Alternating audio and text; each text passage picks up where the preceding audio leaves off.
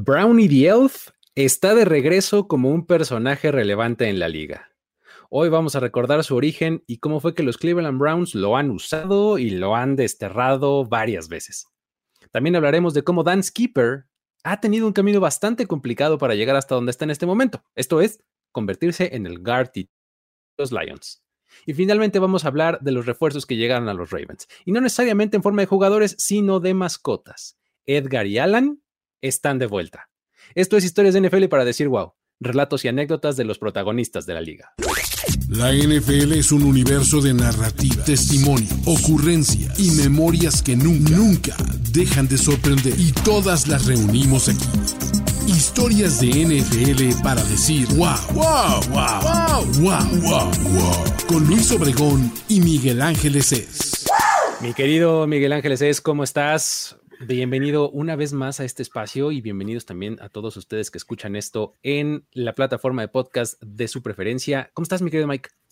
Bien, bien, mi estimado Luis, ya muy contento, la verdad, emocionado después de la semana 2, que vaya que fue una semana emocionante, y no nada más por lo que pasó en el campo, sino por las historias que se generaron en torno a esos partidos, que ya sabes que es lo que nos gusta platicar acá. No tanto lo que pasa en el campo, sino lo que pasa en el locker, en la lateral, literalmente en el centro del campo, pero pintado. O sea, hablamos de todo lo que pasa como alrededor de la liga. Entonces, hay, hay historias muy buenas que platicar en este momento. Exactamente. Hoy, sí vamos a hablar de algo que estuvo exactamente en el centro del campo. Resulta que vamos a platicar de Brownie the Elf, ¿no, Mike? Porque Brownie the Elf es una cosa de nuevo en la NFL. O sea, ¿por qué no hablamos de su origen? ¿Quién es o qué? A ver, es que hablar de Brownie the Elf es, es, es como bastante extraño porque, de entrada, esta semana los Cleveland Browns pusieron a Brownie the en, el, como logotipo de la yarda 50 en su estadio. Y bueno, para los fans de los Cleveland Browns, los que son así, ya sabes, fans de Hueso Colorado, ah, pues como de qué padre, Brownie the Algunos fue de, oh, Brownie the está de vuelta. Y muchos que nos quedamos de, ajá, y, ¿y quién es Brownie the Y ese quién es, ¿no? Sí, por supuesto. a ver, pero porque, espérame, porque hubo hasta quienes dijeron, a ver, pero ¿cómo, cómo que un duendecillo y qué, qué, o sea, que no los Browns pues, eran como perros. ¿Qué pasó con The Dog Pound? Este, hubo como un poco de confusión, ¿no? Entonces más vale que nos remontemos así a toda la historia, ¿no? Sí, porque todo mundo ubica a los Browns con este tema de la perrera y de los perros. Es más, tienen dos mascotas que son perros, un perro real Y, un, perro de botarga. O sea, literalmente sí hay toda una temática de perros en torno a los Browns, pero una cosa que, como decíamos, solamente los aficionados de Hueso Colorado y de mucho tiempo atrás de los Browns conocen, es el tema de Brownie the Elf. Resulta que es más, es una mascota poco conocida de los Browns y para efectos prácticos es más antiguo que los mismos Browns. Pues es que es como un este, ser casi mitológico, ¿no? Brownie the Elf. Brownie, resulta que, bueno, de entrada los Brownies es el nombre que reciben unos elfos. Son unas figuras del folclore escocés o sea, nos vamos a poner acá bien, este, bien asuntos históricos, toda la onda. Exacto, exacto. Si nos pudieran ver, estamos este, con smoking en una, sala con, con, chimenea y copas de vino platicando de esto, así de es viene del folclore escocés. sí, exactamente. Una cosa muy rara. Y bueno, cuenta la leyenda que los dueños de, eh, los dueños de las casas dejaban comida porque los brownies eran unos elfos que se metían a las casas y hacían labores domésticas si encontraban comida que les dejabas a cambio. Ok, o sea, trabajaban por comida, básicamente, ¿no? Básicamente. Entonces yo creo que pues a todos nos, vendría muy bien tener un brownie en la casa, ya sabes. Le dejas unos taquitos ahí en, la estufa. Un suadrito, este, un, este, campechano y vámonos, ¿no? Unos tacos de carnitas. y él tranquilamente se pone a chambear y ya se deja toda tu casa limpia, lo cual suena bastante, bastante buen negocio. Muy bien. Y bueno, también incluso castigaban a los sirvientes que no eran trabajadores. Eso cuenta la leyenda. Ok, o sea, está bien que me des comida, pero si hay alguien que lo iba a hacer, yo me encargo de dar sus pellizcos, ¿no? ¿Qué les... Exacto, básicamente eso, porque lo que decían es que si veían gente, gente floja que no hacía sus labores de la casa, les los pinchaban mientras dormían. Tal cual, wow. Y, pues, y se acercaban y rompían cosas cerca de ellos mientras estaban durmiendo, como para molestarles el sueño. Muy bien. Eso es todo. Estas figuras vienen de mediados de los 1600. Ah, no, entonces sí son bastante más antiguos que los Browns. Muchísimo más antiguos que los Browns. ok. Y, siguen siendo parte de esa tradición como más allá en Británica y todo este tipo de allá en Escocia. Y en Estados Unidos sí empezaron a aparecer un, poquito después y eran ilustraciones que generó una persona llamada Palmer Cox. Okay. Que los utilizaba para publicidad de compañías en las que él trabajaba, entre ellas Kodak. Ah, ok. Digamos que como que había varios negocios que usaban eso. Y este tema de la mercadotecnia y de utilizar a los elfos para la mercadotecnia es lo que nos trae a los Cleveland Browns. Ok.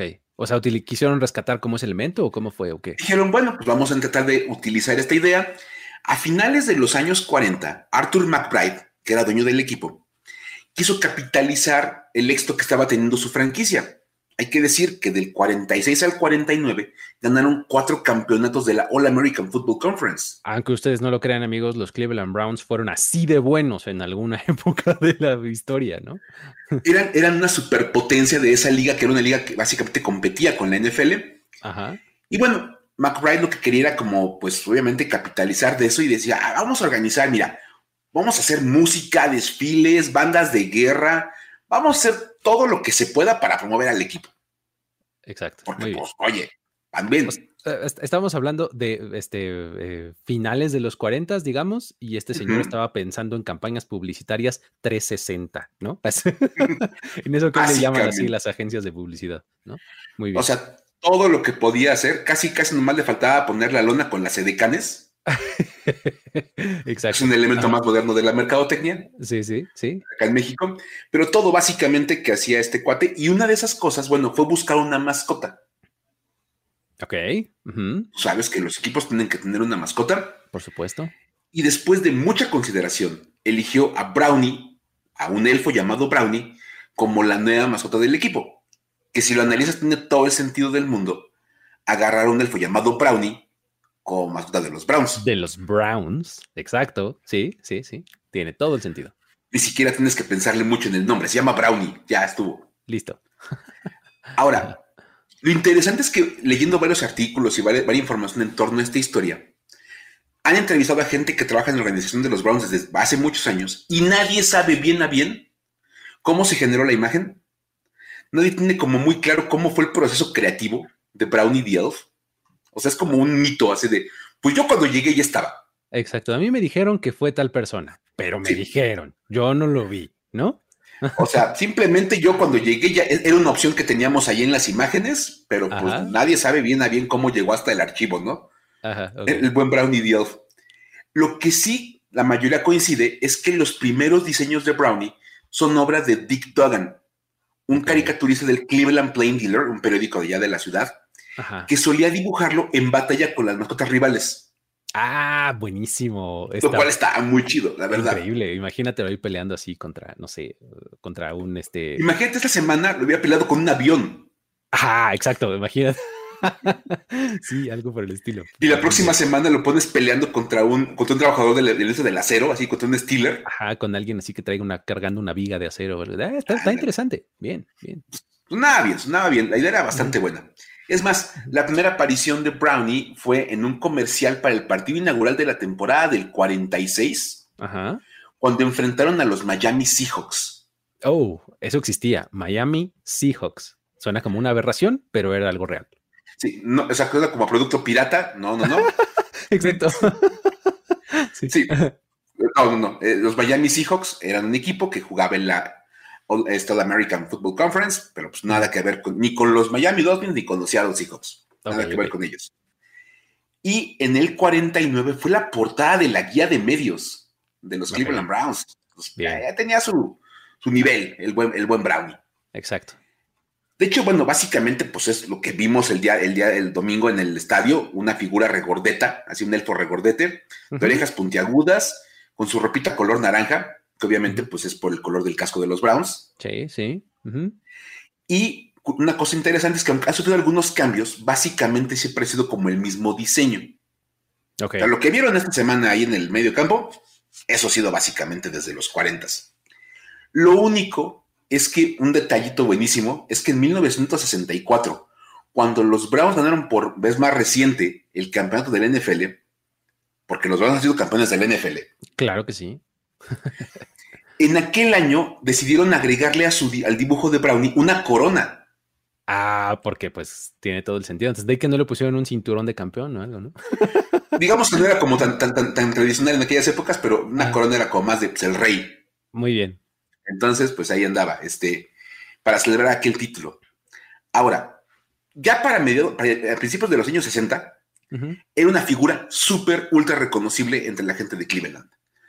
Todo el mundo lo ubicaba, todo el mundo sabía perfectamente bien quién era Brownie the Elf. Los fans eran felices con la imagen del, del elfo este que andaba por ahí por el campo. Ajá. Y dices, oye, con tanto impulso que tiene la imagen, ¿qué es lo que sigue para Brownie the Elf? Eh, ¿Qué está en su futuro? Así, hoy es Cleveland, mañana el mundo, ¿no? El mundo entero va a adoptar a Brownie the Elf como la mascota. Pues el siguiente paso para él fue desaparecerlo. ¿Cómo? Eso por decisión de Art Model, el nuevo dueño del equipo. Ok, ok, ok. ¿Conoces Art Model, mi estimado? Sí, bueno, es que Art Model tiene lo suyito, ¿eh? La verdad es que este eh, fue, el que compró eh, eh, a los Browns ahí a principios de los 60, ¿no? Pero, pues, digo, Art Model siempre ha tenido, este, pues ha tenido la fama por varios movimientos de ser, ¿cómo decirlo? Em, de querer hacer su voluntad, ¿no? Básicamente. Y bueno, resulta que cuenta también la leyenda que le avergonzaba mucho la imagen de Brownie. O sea, él compra los Browns en el 61 y dice, ¿sabes qué? Todo está bien padre menos Brownie. Como que no me gusta mucho esa imagen, como que no me, no me convence como figura. Y la verdad, él, fue tratando como de desaparecer la figura de Brownie, como de poco a poco irlo, irlo quitando de las imágenes, irlo quitando de, los, de las guías de medios, de todos lados. Y lo logró y bueno, hay que recordar que Art Model es el que se lleva la franquicia de los Cleveland Browns, la original, a Baltimore. Exacto, es el que los convierte en los, en los Ravens, ¿no? Entonces, básicamente, Art Model fue responsable de dos partidas en Cleveland. La de los Browns y la de Brownie. Oye, qué horror. O sea, ¿Cuántos más, Art Model? ¿Cuántos más? La gente de Cleveland, ¿qué más me quieres quitar, Art Model? ¿Qué más? ¿La felicidad? ¿Las ganas de vivir? Exacto. Se la estaba quitando a Model poco a poco porque les quitó además de todo a Brownie. Qué horror. La buena noticia es que en el 99, cuando los Browns regresan a la liga, Brownie regresó con ellos. Ok. Regresó de ese retiro forzado en el que lo metieron. Ajá. Y regresó. Porque Randy Lerner, el nuevo dueño de la franquicia, dijo que él quería regresar a Brownie como en esta parte de promover, pues obviamente, toda la imagen antigua de los Cleveland Browns, la imagen tradicional de ellos, ¿sale? Y empezó a promover que usara esa mascota en el interior de la organización. Ok. Dijo, ¿saben qué? Aquí están los Browns otra vez, pero vamos a recuperar hasta las bases. Y eso incluye a Brownie. Aquí está. Usen este elfo para lo que les, mejor les convenga. De imagenología, ¿no? Tenemos un elfo y no dudaremos en usarlo, ¿no? no sabemos cómo, pero lo utilizaremos. Exacto.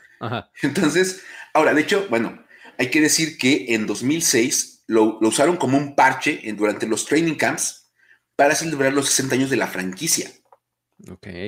Ajá. el, logo era visible en la guía de medios de ese año, o sea, fue parte como del, diseño del logo de los 60 años de los Cleveland Browns. Tenía sentido, ¿no? O sea, si, estás eh, recordando ahí tu, este, tu fundación hace 60 años, pues utilizas una de las cosas que utilizaste en aquella época, ¿no? Que pues en este caso era esta pequeña mascota. Está bueno.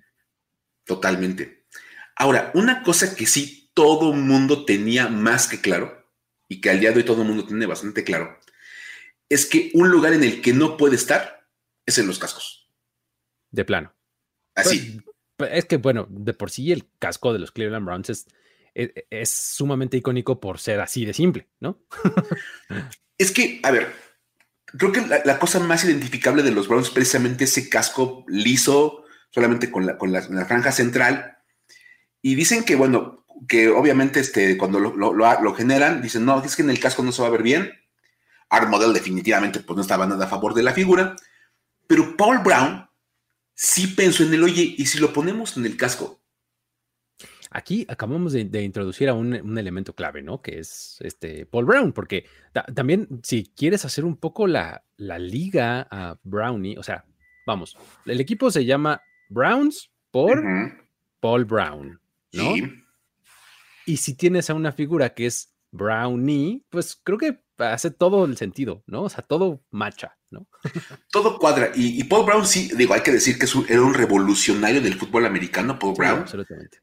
De verdad, o sea, muchas cosas que utilizamos al día de hoy en el fútbol americano y que se ven el día de hoy en, el, en esto, son obra de Paul Brown y de sus ideas y de su innovación. Entonces, él dijo, oye, vamos a ponerle un logo al casco de los Browns y vamos a poner a Brownie.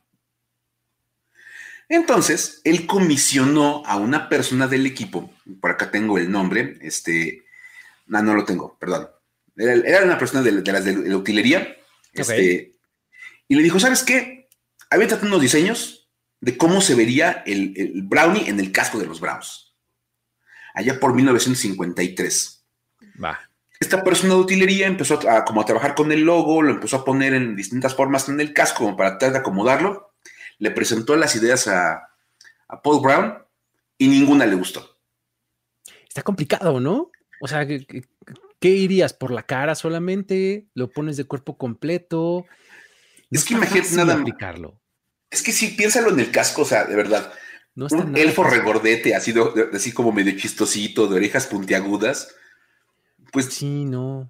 No, te genera como mucha, mucha, mucha, mucho miedo, ¿no? La verdad. Sí, no, o sea, vamos, eh, lo pienso desde la, de la aplicación de diseño gráfico tal cual. O sea, eh, es una figura pues completa, ¿no? O sea, es un cuerpo completo si lo quieres poner así y, o sea, caerías como un poco en Pat de Patriot, ¿no? O sea, como cuando los Patriots tenían a un jugador completo de fútbol, ¿no? Pero pues tenía un poco más de sentido porque justo era eso, ¿no? Era muy representativo del deporte y demás, pero poner a un duendecillo ahí en el casco, Está complicado. Sí, la verdad, ¿no? Y aparte, digo, el casco es naranja y la ropa de Brownie es naranja. Entonces, como que a lo mejor pues, los colores tampoco como que pues permitían como ese contraste para que el logo fuera como identificable. No sé, la verdad es que, bueno, Pablo es la única persona en la historia de los Browns, según la gente de los Browns, que intentó poner a Brownie en el casco. Ok. Fuera de eso, pues obviamente este, ni, ni el dueño original, ni Art Model, ni Randy Lerner, ninguno de ellos ha estado pensando en esa idea que el Lerner sí dijo, sabes que todo está muy bien, vamos a utilizarlo, pero el casco definitivamente no. Ahí sí no puede entrar. Ahí se, pintó la línea. Hay un límite para el uso de Brownie y ese es el, paso al casco. ok. Entonces, básicamente eso fue. Y bueno, eso sí, se hizo una botarga de Brownie the Elf. Eso sí existe, una botarga. Ok.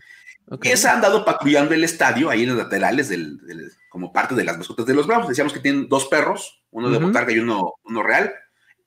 Brownie es parte del, elenco de mascotas de los Browns. Ok, ok. Ahí andado. Y esta semana, los Cleveland Browns decidieron colocarlo en el centro del campo. O no lo decidieron ellos, más bien le preguntaron a la gente. Oh, crowdsourceando la creatividad del equipo, ¿me estás diciendo? Por supuesto que sí. Porque, a ver, hay que recordar que los Browns dejaron de utilizar logos en la yarda 50 desde el 2016. Antes utilizaban, ponían su casco. El casco es el naranja, pues, que es el logo de los Browns. El casco lo ponían en el centro del campo. A partir de 2016, quitaron los logos del centro del campo y era un campo por las puras rayas blancas. Eh, si acaso le llegaban a poner el, shield de la NFL o, era como lo más que podían hacer. Nada más, ¿no? Sí. Ok. Así como campo de juego genérico. Ajá. Y ahí. Para este año decidieron que iban a, regresar a ponerle un logo al centro del campo y generaron una encuesta en línea. Fíjate, pues obviamente ya crowdsourcing muy, muy moderno. Exacto, sí, sí. Entonces la gente le pusieron varias opciones de cuál querían que fuera el logotipo del medio campo y el ganador fue Brownie the Elf. Ande usted. Nada de casco naranja, nada de palabra Browns, nada de un perro. No, no, no. Brownie the Elf. Se vieron bien old school los aficionados de los Cleveland Browns. Me gusta porque es así como de algo sumamente tradicional y que la gente va a decir, ¿qué onda con esto? Porque así como de, ¿por qué, ¿por qué, pusieron un elfo? Y la verdad es que la pregunta de mucha gente es, ¿por qué pusieron un elfo en la mitad del campo? Y la historia es esa, realmente. ¿Qué es esto? ¿Una tienda departamental que pone los adornos navideños en septiembre? ¿No? Sí, ya imagino, ya sabes todos de, oye, pero no ha llegado ni, ni Halloween ni Día de Muertos, y ya me pusieron un elfo ahí en el medio del campo. Sí. y solo faltaba que metieran touchdown los Browns y cantaran algún villancico, alguna cosa por el estilo. No sé, estuvo raro, pero ahí está la historia de Brown. No. va por ahí, es, es Brownie the Elf, la mascota. Muy bien, perfecto. Buenísima la historia y ahora sabemos por qué hay un elfo en el, en el centro del campo de los Browns y de dónde salió. Vámonos a la que sigue. La que sigue nos trae el momento de Dan Skipper, que este, fue, es una de estas historias este, feel good, ¿no? Que nos, hace eh, sentir bastante bien. Y eh, para variar, eh, esta fue una de las que nos mandaron, ¿no, Mike? Nos, estuvieron ahí etiquetando en, redes sociales. Sí, lo que pasa es que los, los Lions sacaron un videito, ya sabes que los equipos sacan un video de la plática del coach post partido. Ajá. Entonces, Dan Campbell, después de que los Lions le ganan a los Commanders, da una pequeña plática y mencionó de manera directa, sí, ya sabes, así sacó el nombre de Dan Skipper. Exacto, estuvo bueno. Esto es un asunto básicamente como el de Dan Skipper. y entonces el Locker hace erupción cuando escuchan el nombre de Dan Skipper y todo el mundo empieza a, vitorear su nombre, lo empiezan a corear y Dan Skipper tratando de contener las lágrimas. Y a mí me surgió una pregunta, Luis, honestamente, y espero que tú me puedas ayudar a resolverla. ¿Quién es Dan Skipper? es que no está tan fácil. Está difícil, es así. Sí, o sea, porque tú, uno ve eh, el video así, pues al vacío y dice, ah, pues órale, qué bien, ¿no? Que, jugó bien o qué, o, por qué lo están ahí, este, eh, como apoyando tanto o qué pasó, ¿no? Pues bueno, resulta ser que hay que remontarnos a, este, a la preparatoria. Dan Skipper estudió en Ralston Valley High School, ¿no? llegó a ser All-Star como, como senior en su último año y recibió múltiples ofertas eh, de universidades diferentes y él eligió Arkansas, la Universidad de Arkansas. Y ahí con los, los Razorbacks, de hecho, se hizo hasta All American en su primer año, o sea, freshman y ya ah, el mejor en su posición, ¿no? Y en los siguientes tres fue nombrado All Sec, o sea, el, Arkansas está en la conferencia de Southeast Conference y se hace el equipo ideal de esa conferencia y ahí estuvo Dan Skipper, ¿no? O sea, era un jugador bastante destacado, pues, ¿no? A, a esos niveles. El problema es que llega el momento del draft y pues ahí sí ya no le alcanzó. No fue seleccionado en el draft de 2017 y pues bueno, este, el asunto es que no fue por falta de talento, ni mucho menos, porque si te estoy diciendo que, pues, es, que si yo, este, conference y que si todo esto, pues, ¿cómo? ¿Cómo que no fue, este, seleccionado, no? Pues el asunto es que descubrió que tenía una enfermedad en la sangre. Uh. Entonces, eh, ya sabes que si hay algo que aleja a los equipos de las elecciones del draft, son las cuestiones médicas. Sí. Totalmente. Es que es, que, es, raro, ¿no? Porque a fin de cuentas, pues tú vas a invertir en un jugador que esperas contar con él varios años. Y si de repente ves que tiene un asunto del corazón o de la columna, en este caso de la sangre, si le piensas como en él, oye, pues cuánto tiempo me va a durar, Totalmente. A final de cuentas es, o sea, desde el punto de vista más frío y hasta burdo, pues son, los jugadores son una inversión, ¿no? Para, para el equipo, ¿no? Entonces, este, pues debido a, este, a esta complicación, nadie lo selecciona y entonces se convierte en agente libre, ¿no? Eh, y ahí empieza el peregrinar de Dansky por, por, un montón de, de equipos y, e instancias de la NFL porque, pues bueno, en mayo de ese año, o sea, recién pasado el draft de 2017, firma con los Cowboys, ¿no? Como agente libre, este, solamente para estar ahí en el training camp y el 2 de septiembre, pues que me lo cortan, ¿no? Uh. Este, lo cortan, no, no se queda en el roster final, pero sí le alcanza para regresar al practice squad. El problema es que solamente le duró muy poco, el 20 de septiembre, o sea, unos 18 semanas. Exacto, así. Lo, vuelven a cortar. Oh, entonces, pues bueno. El 25 de septiembre firma con los Lions. ¿no? Ok. Y ahí fue elevado al roster activo eh, como un mes después, el 26 de octubre. ¿no? Cinco días después, que me lo dan de baja. Oh. Y pues bueno, regresa al practice squad, ¿no? Ahí con los Lions. Así es como pasa la, temporada 2017 y ya este, um, eh, para 2018, eh, en enero, el 1 de enero de 2018, firma con los Lions un contrato a futuro, ¿no? De estos que, firman este tipo de jugadores que están como en el borde del roster. Y el 1 de septiembre de 2018 lo dan de baja, o sea, no fue suficiente, este, pero lo, vuelven a firmar al Practice Squad. Sin embargo, una vez más lo vuelven a dar de baja. O sea, altas, bajas, altas, bajas, altas, bajas en cuestión de días, ¿no? Inventes. De ahí, el 27 de noviembre, este, firma con los Broncos para el Practice Squad, ¿no? Y ahí, ahí permanece, este, digamos que ya eh, por un, periodo un poquito más largo. El 8 de enero de 2019, ya para la siguiente, digamos que el siguiente ciclo, firma en el, Practice Squad de los Patriots, ¿no? Y pues el Practice Squad en 2019, pues digamos que ya era hacia el final de ese año y entonces está en los playoffs y puedes argumentar que Dan Skipper entre comillas, ganó el Super Bowl con los Patriots, ¿no? O, sea, él, llegó básicamente para ser parte del Practice Squad de los playoffs. Exactamente, ¿no? Estar ahí, el equipo juega el Super Bowl y gana, ¿no? ok. Ese año es cuando le ganan a los Rams, ¿no? Este, ya, ya, claro. los Patriots, ¿no? Entonces, este, pues, seguramente tiene su anillo de campeón, ¿no? Pero bueno. probablemente.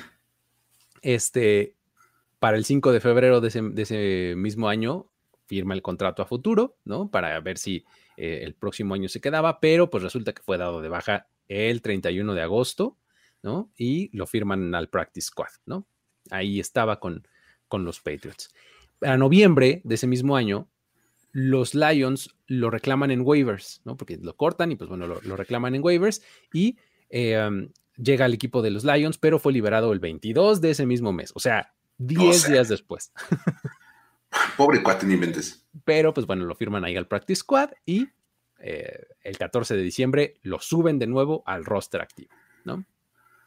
Estamos ahí en 2019, avanzamos una temporada más y el 5 de septiembre de 2020 lo colocan en la reserva de lesionados, eh, los Lions, ¿no? Y eh, el 14 de ese mismo mes, o sea, unos días después, lo dejan en libertad en, estos acuerdos que son como mutuos de lesión, o sea, de, mira, tú estás lesionado y nosotros necesitamos el rostro spot, no te vamos a hacer este, eh, la mala jugada de cortarte mientras estás lesionado porque nadie más te va a contratar, entonces llegan a un acuerdo, le dan una compensación económica y demás, ¿no? Así es como eh, termina, termina siendo cortado, ¿no? Eh, luego, una vez que se recupera, vuelve a firmar con el equipo el 21 de octubre y ese año fue elevado al roster activo dos veces, en la semana 10 y en la semana 14. Y al día siguiente regresaba al, al Practice Squad. O sea, no te me emociones mucho, este, sí te necesitamos ahorita, pero este... no, o sea, más para el partido tener un, jugador más en la banca. Exactamente, ¿no? A final de cuentas lo terminan liberando el 6 de septiembre del 21, ¿no? En, el en la temporada 2021, en octubre, el 13, lo firman en el Practice Squad los Raiders y está con ellos la fabulosa cantidad como de tres semanas, porque el 3 de noviembre lo vuelven a cortar. No, es posible. Este, eh, de ahí el 19 de noviembre de ese mismo año lo firman una vez más al Practice Squad los Lions, ¿no? creo que los Lions ha sido el equipo que más lo ha tenido presente y lo ha tenido en el radar. Pero, han sido como la novia tóxica. Eh, básicamente. Así porque te hablo, ven, estamos tres semanas juntos y te vuelvo a correr, te lo cortan y luego, oye, dos horas después, ¿qué andas haciendo? vamos por un café. No manches, o sea, qué mala onda. Déjame, déjame vivir, déjame continuar con mi vida. Básicamente. y resulta que ya para esta temporada, el 30 de agosto, este, eh, estaba con los Lions, ya medio emocionadón porque ahí va a estar. Y en los cortes finales, ¡pum! Que me lo cortan. De hecho, esto hasta salió en Hard Knocks.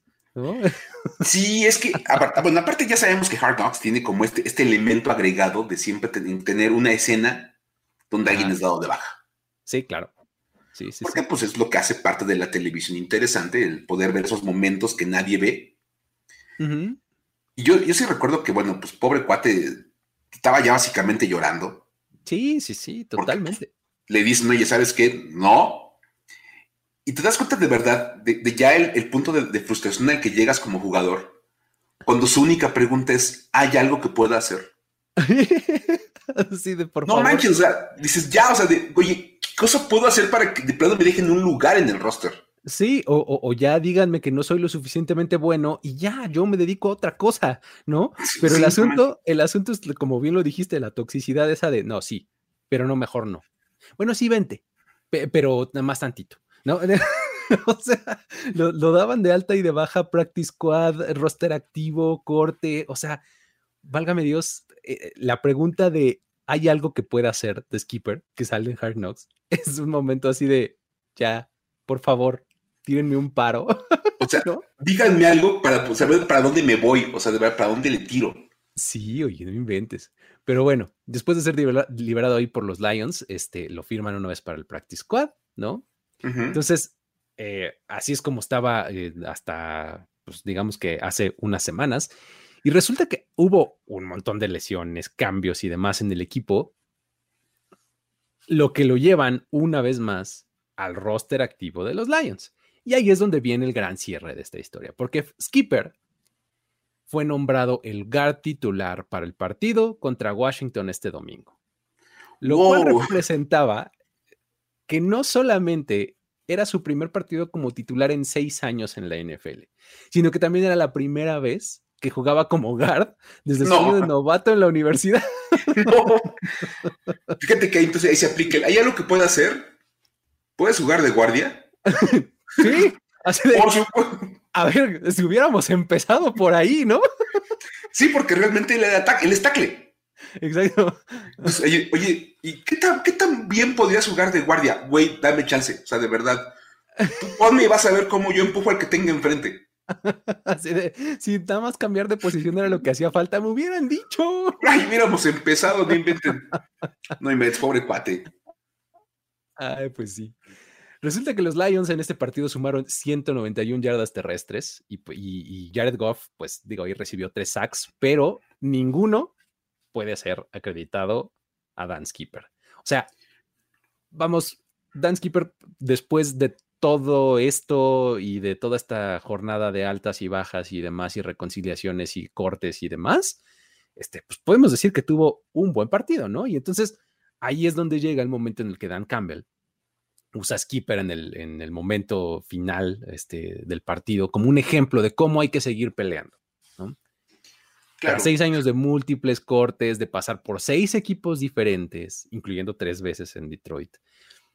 Skipper supo que pues ya este era su momento y logró ser titular en la NFL. Lo celebró además con su familia presente en el estadio y con una victoria que puso a los Lions 1-1 en 2022. Órale, no inventes, es que de verdad, o sea, ya cuando uno lee toda la historia de Dan Skipper y que literalmente lo ves que ha sido cortado y movido y cambiado de posición todos, por todos lados, o sea, de Practice Squad, Injury Reserve, lo regresas al roster activo, el día siguiente lo regresas al Practice Squad, no inventes, pobre cuate. Es más, viendo un poco más de lo que él hablaba en las entrevistas, él decía, es que he firmado contratos que no valen ni el papel que firmé. Los he hecho gastar más. Han gastado más en papel que lo que me pagan en salarios. Pues, pobre cuate, de verdad, porque, y él lo decía, pues ha sido una vida muy difícil, porque aparte, seis años en la NFL y nunca ha sido parte de un roster inicial. Exacto, sí, sí, sí. O sea, ya todo el mundo sabe, pues ese evento en el cual el equipo anuncia su roster inicial después del training camp, los 53 nombres que van a arrancar la temporada con el equipo, y Dan Skipper nunca ha visto su nombre en una lista de esas. Nunca, exactamente. Está, muy cañón, pero está bien padre, la verdad. Y ahora cuando ves todo eso, entiendes perfectamente bien por qué cuando mencionan su nombre en el, en el video, todo el mundo empieza a gritar de emoción, todo el mundo empieza a festejar y empiezan a, a, correr el nombre de Dan Skipper, porque sí, es, es el mejor ejemplo de lo que muchos jugadores pasan en la NFL. Exactamente. But man, it's back to work now. It's back to work. You guys know what we're capable of now. Hey, Skip, nice freaking job.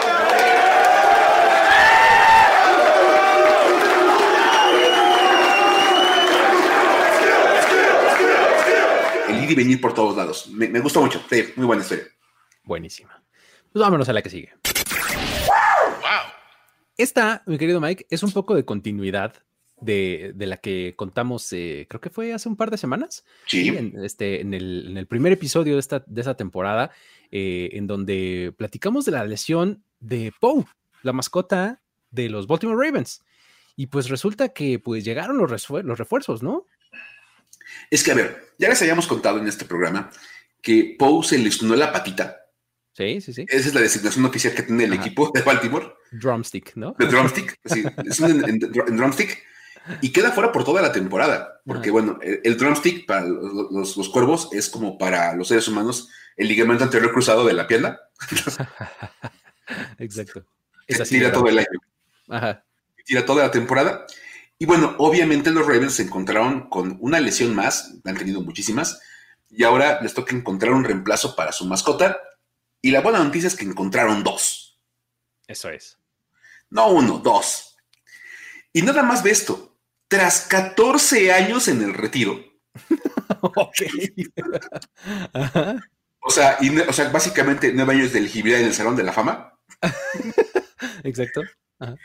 Los hermanos mayores de Poe, Edgar y Alan, decidieron volver a, Baltimore para volver a animar al, equipo y para volver a echarle porras con la gente en el estadio. 14 o sea, es increíble. Hay que decir. imagínate eso. wow, así de nunca nadie, o sea, vamos, ni Tom Brady ni, ni Brett Favre va a poder hacer eso. Exacto, sí, no, imagínate. Ya imagino a Brett Favre así escuchando de, ¿se puede regresar 14 años después? Ay, no puede Oh, Dios, no le den ideas a Brett Favre, por favor. Déjenmelo tranquilo. Déjenmelo dónde está.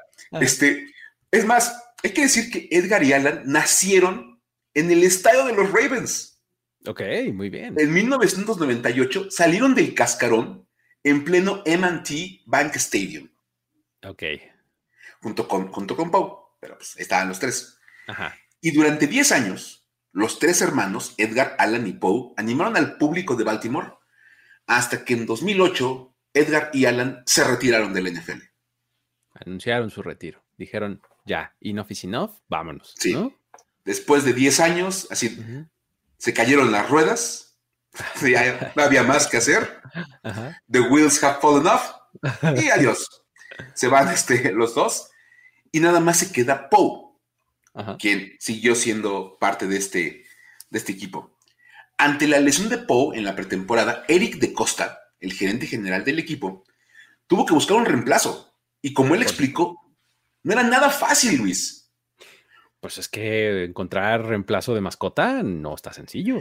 Y menos cuando hablas de, que Poe ha ido al Pro Bowl 10 años consecutivos. Son 10 veces Pro Bowler, no se encuentra donde sea. No, bueno, no, no, no. Aunque hay que decir que todas las mascotas van al Pro Bowl, porque pues te ya van a todas. ok. pues sí, ya sabemos que en el Pro Bowl van las estrellas y va, una cheerleader por equipo y va la mascota del equipo. Ah, ok, ok. Entonces, pues Poe, al ser el único, pues los 10 años, pues él, él fue. Pero oficialmente es un 10-time Pro Bowler. Exactamente. Muy bien. Entonces, este, pues ahí estuvo. El equipo realizó un tryout con varias mascotas, porque pues había que hacer un tryout. Ok. Al final decidieron irse con dos figuras familiares para el equipo, que además coincidentemente son cuervos. Ajá, ajá. Y este, firmaron a los hermanos Edgar y Alan por un año. A cambio, fíjate, estas condiciones de contrato son maravillosas, Luis. A ver, a ver. Semillas para ave y gastos de nido. So what I want to do right now is just talk about a contract. Um, listen, what I what I'm prepared to offer you guys is a one-season contract. okay? For bird seed only, okay, upon execution. We'll throw in nest expenses as well. The big thing that I want you guys to understand is this is a major commitment on our part as an organization. This is really important. This position is really important, obviously. And uh, we've determined that you two guys are really the two best guys for this position. Do we have a deal? Eso es. Un año y semillas de ave gastos de nido. O sea, por todo un año.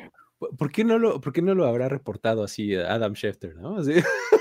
Este tipo de información cuando necesita tener en, Twitter o, en cualquier red social, de verdad. O sea, de, oigan, ¿cuánto van a cobrar las notas de los Ravens por la temporada? Exactamente, ¿no? Así ya me imagino el tweet así de Adam Schefter como los estructura, ¿no? Así de, this is a one year bird seats and nest expenses contract.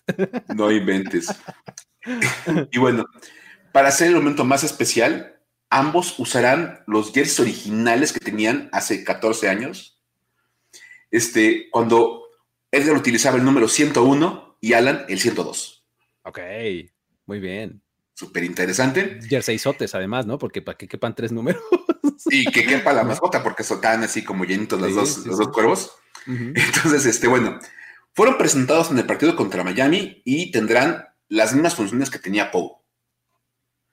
Que es animar los partidos, acudir a eventos con la comunidad. Ya sabes que tenemos este, este acercamiento de los equipos de la NFL con la comunidad. Sí, sí, sí. Van a participar en festivales, desfiles, fiestas de cumpleaños, o sea, todo lo que el dueño de los Browns quería en un principio, todo eso lo van a hacer los Ravens. Exacto. Lo van a hacer este Edgar y Allen. Además de todos los eventos en los que la mascota de Baltimore sea requerida. Exacto, muy bien. Buenísimo. Entonces, ya ven que pueden contratar que la mascota de los Ravens para el fiesta de cumpleaños de su niño llegarían Edgar y Allen. Buenísimo. Solamente este año, porque el que sigue ya regresa Poe. Regresa Poe. Entonces, interesante. Y bueno, más allá de toda esta broma, que la verdad es que es una broma bastante bien llevada por parte de los, de los Baltimore Ravens, sí queremos reconocer el trabajo que han, hecho el equipo, porque armaron todo esto, todo este show que se ha armado en torno a Edgar y Alan y lo de la lesión de Poe, es para cubrir la lesión del chico que utilizaba la botarga de Poe. es que ese sí se lesionó de, de veras, ¿no? es que el pobre chavo sí se lastimó en serio. El chico utiliza la botarga de Poe y que tenía ya algunos años trabajando con el equipo. En un partido de, exhibición contra niños en la pretemporada se lesionó el ligamento anterior cruzado, queda fuera toda la temporada. Y vamos a ser sinceros, Luis. Lo más fácil para el equipo hubiera sido simplemente poner a otra persona en, la botarga de Poe y seguir adelante como Y vámonos, ¿no? Pero, pues cuando vieron que la mascota quedaba lesionada en el campo y que la gente tomó fotos y video, dijeron, ah, aquí hay algo. Muy bien, momento de relaciones públicas y entrando. Sí, sí, sí. Y la platicaba yo el fin de semana con mi novia, le decía, los equipos de NFL, si tienen algo bien desarrollado, es el olfato para el momento de relaciones públicas. Exacto, encontrar el positive spin, ¿no? ¿Cómo hacemos que esto genere movimiento en redes sociales, que genere historia, que genere algo. Y pues aquí, venos, aquí tenemos dos programas hablando de esto. Exactamente. Dos de los tres programas han tenido un El 67% de, los, de estos podcasts han incluido una mención de la mascota de los Ravens. Exactamente, algo así. Entonces, la verdad es que está bastante, bastante buena, ¿no? Buenísimo. Ahí estuvo la llegada de los refuerzos Edgar y Alan a los sidelines de los Baltimore Ravens. Datos para decir, wow.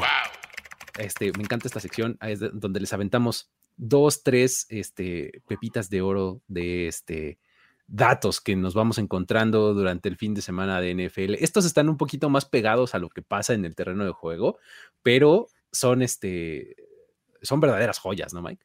Es que son impresionantes. De verdad te hacen decir wow. O sea, de verdad, Dios los lees y dices, neta, ¿En serio? a ver, ¿cómo? A ver, otra vez.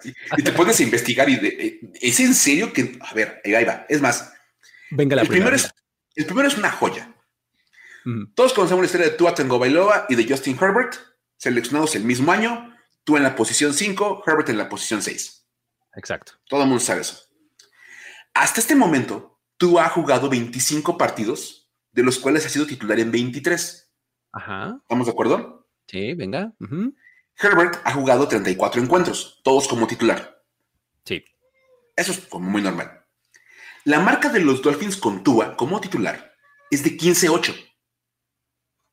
Ok.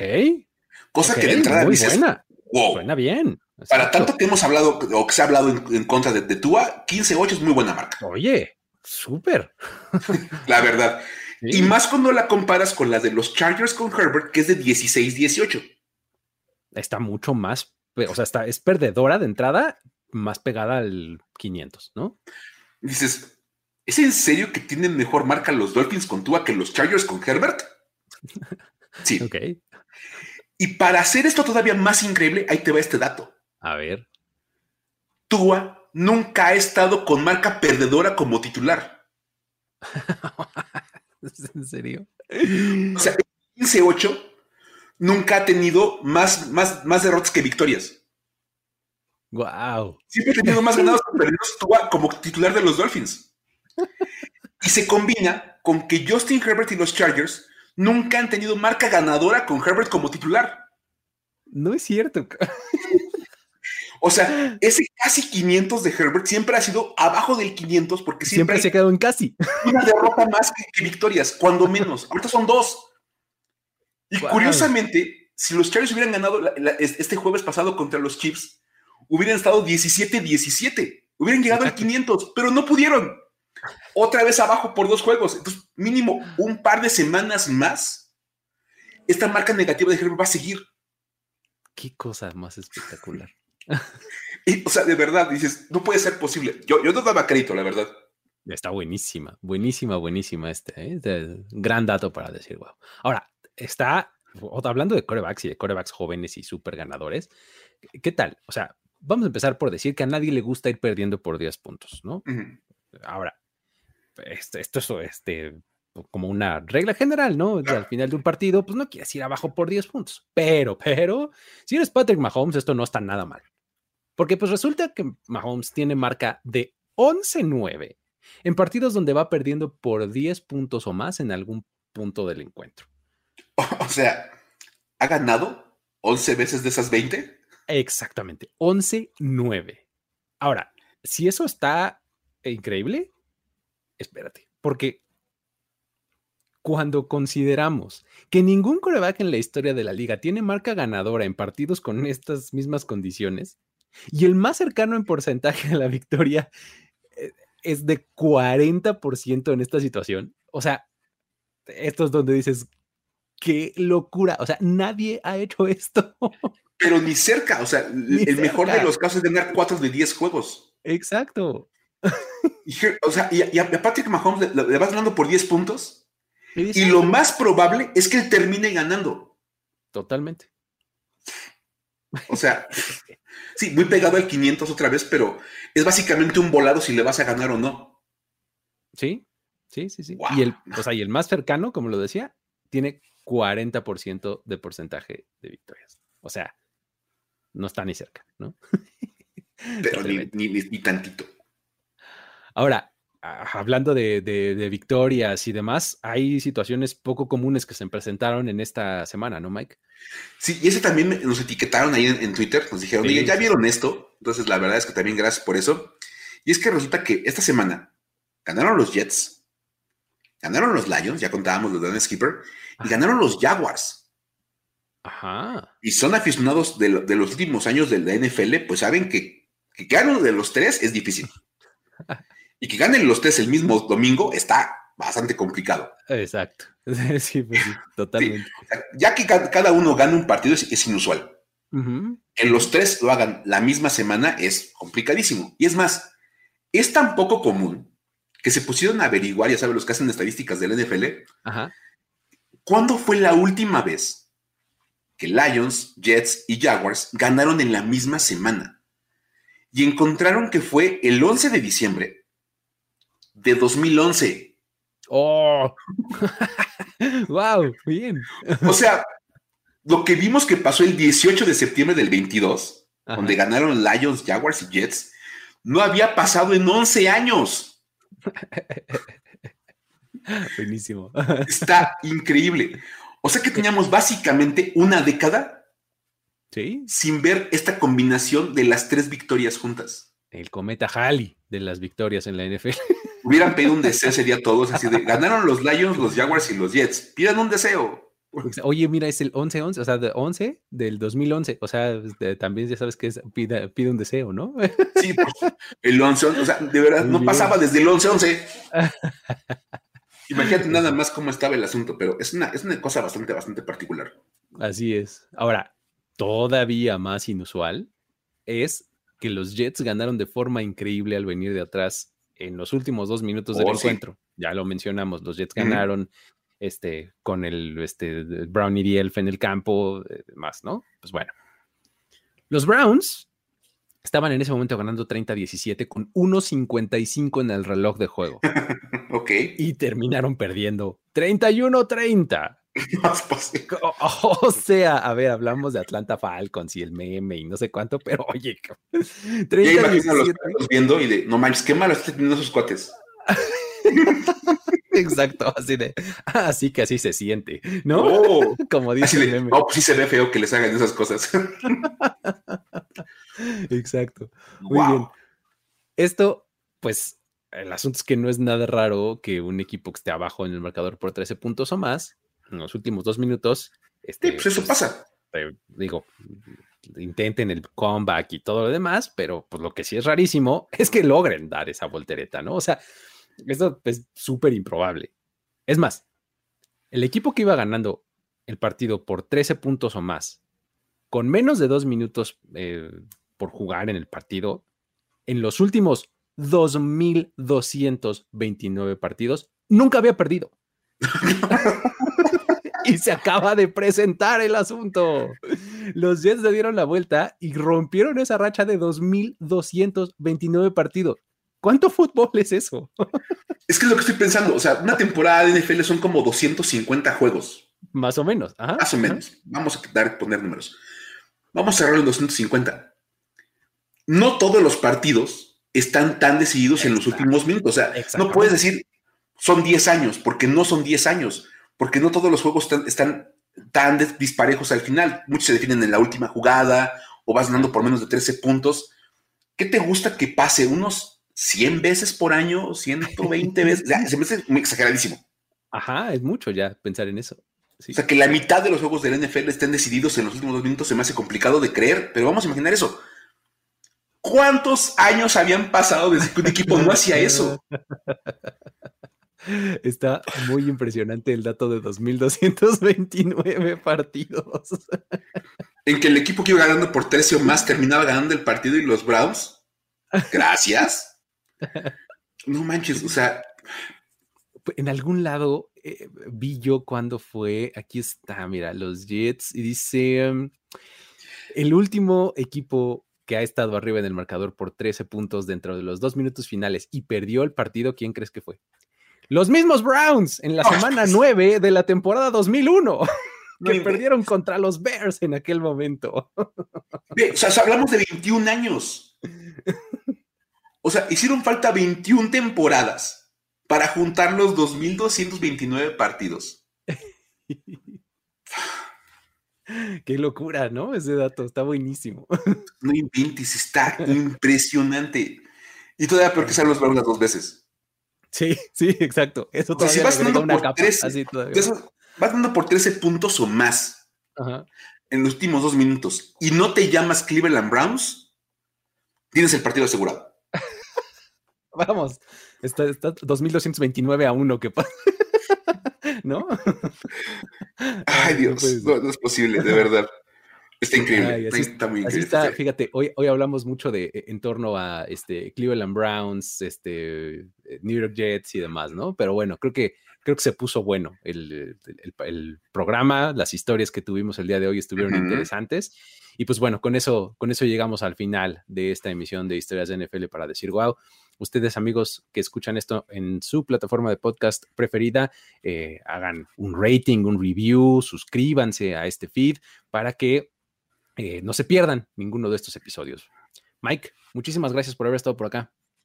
No, hombre, muchas gracias a todos por estar escuchando este programa en el momento que sea de su semana, que nos hayan dado un espacio para escucharnos. Gracias, un saludo a todos, pásenla muy bien y pues nos vemos, o sea, nos escuchamos la próxima semana con más historias, ¿no? Así es, ya saben que si tienen alguna historia que queramos tocar, pueden mandárnosla arroba eh, f-escopeta, perdón, y arroba el buen Luigi en Twitter, ahí nos hacen eh, el favor de acercarnos las historias y acá las comentamos. Muchas gracias y hasta la próxima. Bye bye. Esto fue Historias de NFL para decir wow, wow, wow, wow, wow, wow, Los relatos y anécdotas de los protagonistas de la liga directo a tus oídos. Conducción. Luis Obregón y Miguel Ángeles es. Voz en off y diseño de audio Antonio Semper. Una producción de primero y diez para NFL. It is Ryan here, and I have a question for you. What do you do when you win? Like, are you a fist pumper? A woohooer, a hand clapper, a high fiver. I kind of like the high five, but if you want to hone in on those winning moves, check out Chumba Casino. At ChumbaCasino.com, choose from hundreds of social casino style games for your chance to redeem serious cash prizes. There are new game releases weekly, plus free daily bonuses. So don't wait. Start having the most fun ever at ChumbaCasino.com. No purchase necessary. VGW. Void were prohibited by law. See terms and conditions. 18 plus.